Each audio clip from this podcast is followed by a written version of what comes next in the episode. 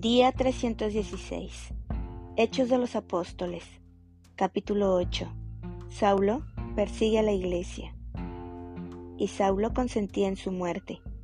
En aquel día hubo una gran persecución contra la iglesia que estaba en Jerusalén, y todos fueron esparcidos por las tierras de Judea y de Samaria, salvo los apóstoles. Y hombres piadosos llevaron a enterrar a Esteban, e hicieron gran llanto sobre él. Y Saulo asolaba la iglesia, y entrando casa por casa, arrastraba a hombres y a mujeres, y los entregaba en la cárcel. Predicación del Evangelio en Samaria. Pero los que fueron esparcidos iban por todas partes anunciando el Evangelio.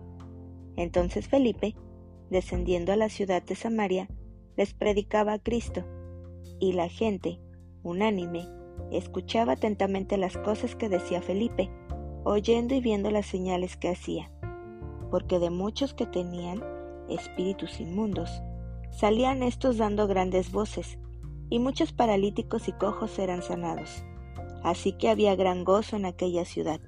Pero había un hombre llamado Simón, que antes ejercía la magia en aquella ciudad, y había engañado a la gente de Samaria, haciéndose pasar por algún grande.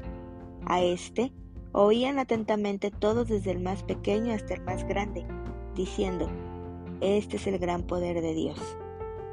Y le estaban atentos, porque con sus artes mágicas les había engañado mucho tiempo. Pero cuando creyeron a Felipe, que anunciaba el Evangelio del reino de Dios y el nombre de Jesucristo, se bautizaban hombres y mujeres. También creyó Simón mismo, y habiéndose bautizado, estaba siempre con Felipe, y viendo las señales y grandes milagros que se hacían, estaba atónito. Cuando los apóstoles que estaban en Jerusalén oyeron que Samaria había recibido la palabra de Dios, enviaron allá a Pedro y a Juan, los cuales, habiendo venido, oraron por ellos para que recibiesen el Espíritu Santo, porque aún no había descendido sobre ninguno de ellos, sino que solamente habían sido bautizados en el nombre de Jesús. Entonces les imponían las manos y recibían el Espíritu Santo. Cuando vio Simón que por la imposición de las manos de los apóstoles se daba el Espíritu Santo, les ofreció dinero, diciendo, Dadme también a mí este poder, para que cualquiera a quien yo impusiere las manos reciba el Espíritu Santo. Entonces Pedro le dijo, Tu dinero perezca contigo, porque has pensado que el don de Dios se obtiene con dinero. No tienes tú parte ni suerte en este asunto, porque tu corazón no es recto delante de Dios. Arrepiéntete, pues, de esta tu maldad y ruega a Dios si quizás te sea perdonado el pensamiento de tu corazón. Porque en hiel de amargura y en prisión de maldad veo que estás. Respondiendo entonces Simón, dijo, Rogad vosotros por mí al Señor para que nada de esto que habéis dicho venga sobre mí. Y ellos, habiendo testificado y hablado la palabra de Dios, se volvieron a Jerusalén y en muchas poblaciones de los samaritanos anunciaron el Evangelio. Felipe y el etíope. Un ángel del Señor habló a Felipe, diciendo, Levántate y ve hacia el sur, por el camino que desciende de Jerusalén a Gaza el cual es desierto. Entonces él se levantó y fue, y sucedió que un etíope, eunuco, funcionario de Candace, reina de los etíopes, el cual estaba sobre todos sus tesoros, y había venido a Jerusalén para adorar, volvía sentado en su carro y leyendo el profeta Isaías, y el Espíritu dijo a Felipe, acércate y júntate a ese carro. Acudiendo Felipe, le oyó que leía el profeta Isaías y dijo, Pero, ¿entiendes lo que lees? Él dijo, ¿y cómo podré si alguno no me enseñare? Y rogó a Felipe que subiese y se sentara con él. El pasaje de la escritura que leía era este. Como oveja a la muerte, fue llevado, y como cordero mudo delante del que lo trasquila, así no abrió su boca. En su humillación no se le hizo justicia, mas su generación, ¿quién la contará? Porque fue quitada de la tierra su vida. Respondiendo el eunuco, dijo a Felipe, Te ruego que me digas, ¿de quién dice el profeta esto? ¿De sí mismo o de algún otro? Entonces Felipe, abriendo su boca y comenzando desde esta escritura, le anunció el Evangelio de Jesús, y yendo por el camino, llegaron a cierta agua, y dijo el eunuco, aquí hay agua, ¿qué impide que yo sea bautizado? Felipe dijo, si crees de todo corazón, bien puedes. Y respondiendo, dijo, creo que Jesucristo es el Hijo de Dios. Y mandó parar el carro, y descendieron ambos al agua, Felipe y el eunuco, y le bautizó.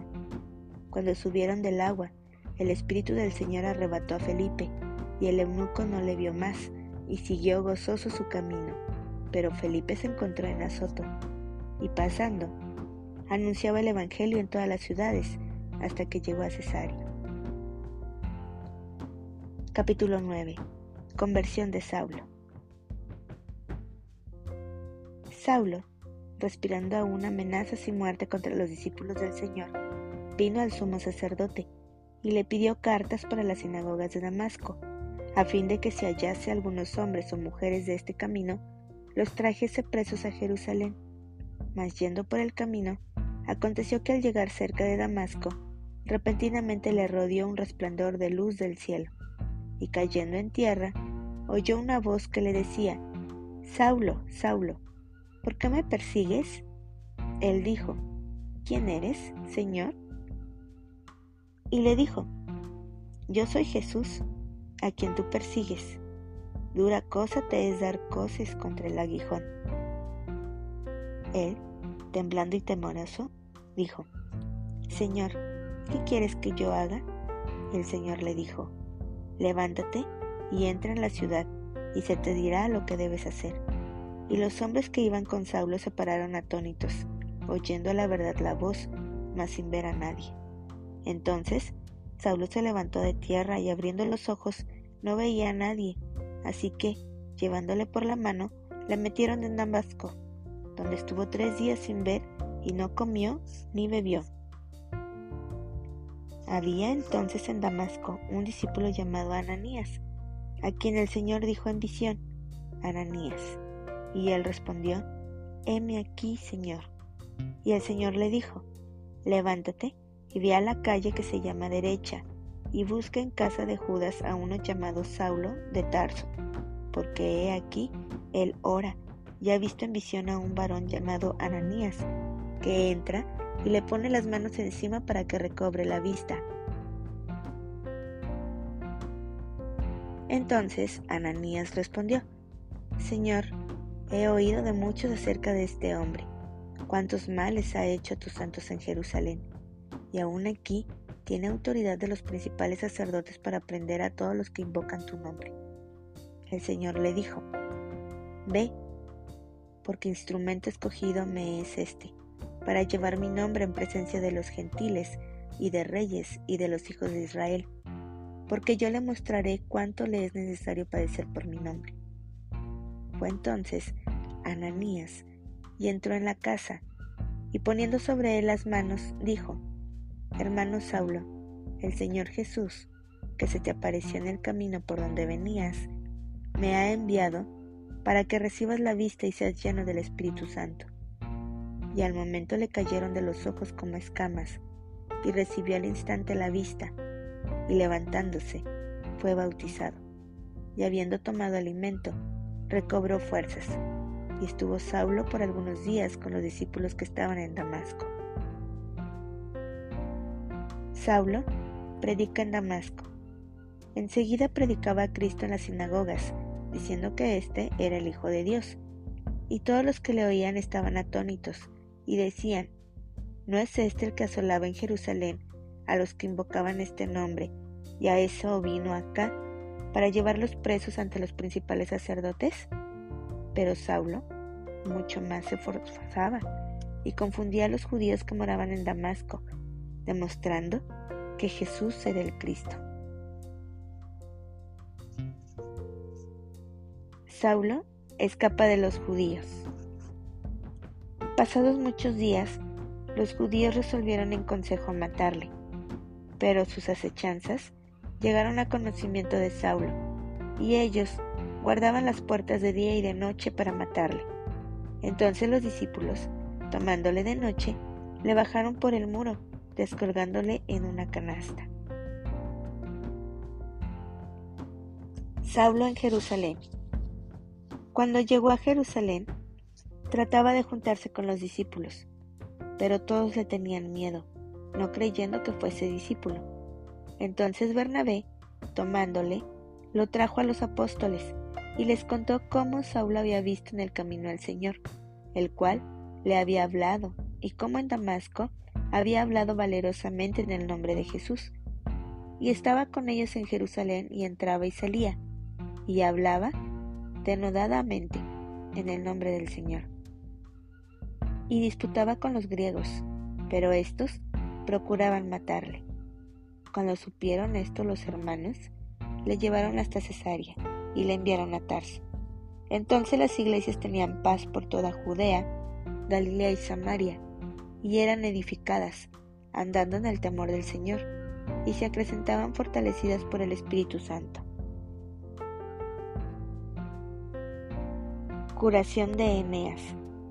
Aconteció que Pedro, visitando a todos, vino también a los santos que habitaban en Lida, y halló allí a uno que se llamaba Eneas, que hacía ocho años que estaba en cama, pues era paralítico. Y le dijo Pedro, Eneas, Jesucristo te sana, levántate y haz tu cama. Y enseguida se levantó. Y le dieron todos los que habitaban en Lida y en Sarón, los cuales se convirtieron al Señor. Dorcas es resucitada. Había entonces en Jope una discípula llamada Tabita, que traducido quiere decir Dorcas. Esta abundaba en buenas obras y en limosnas que hacía. Y aconteció que en aquellos días enfermó y murió. Después de lavada, la pusieron en una sala.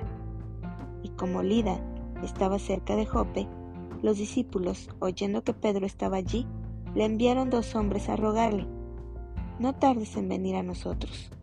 Levantándose entonces Pedro, fue con ellos, y cuando llegó, le llevaron a la sala, donde le rodearon todas las viudas, llorando y mostrando las túnicas y los vestidos que Dorcas hacía cuando estaba con ellas.